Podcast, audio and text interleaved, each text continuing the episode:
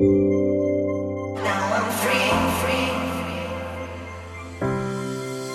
we chat about you and you mostly.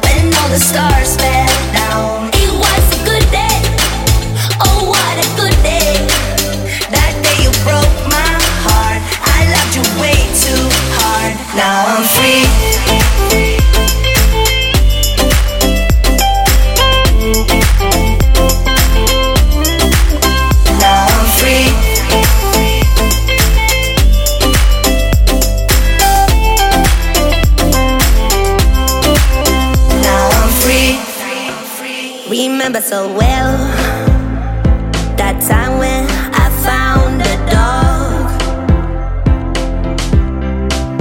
I thought you'd be cool, not cool at all when you opened up.